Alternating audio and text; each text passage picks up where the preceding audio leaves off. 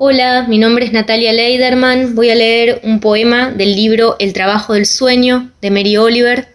Es un libro que tradujimos con Patricio Foglia y que salió hace poco por Caleta Olivia. Poema de la mañana. Cada mañana el mundo vuelve a crearse.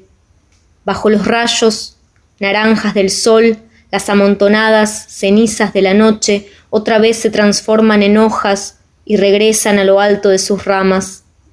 Y las lagunas parecen telas negras con islas pintadas hechas de flores de verano.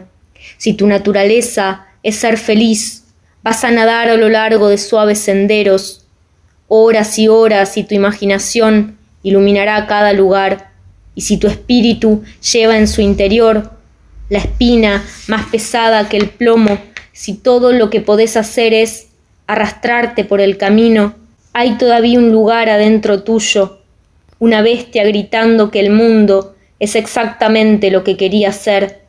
Cada laguna con sus lirios encendidos es una plegaria escuchada y respondida generosamente cada mañana.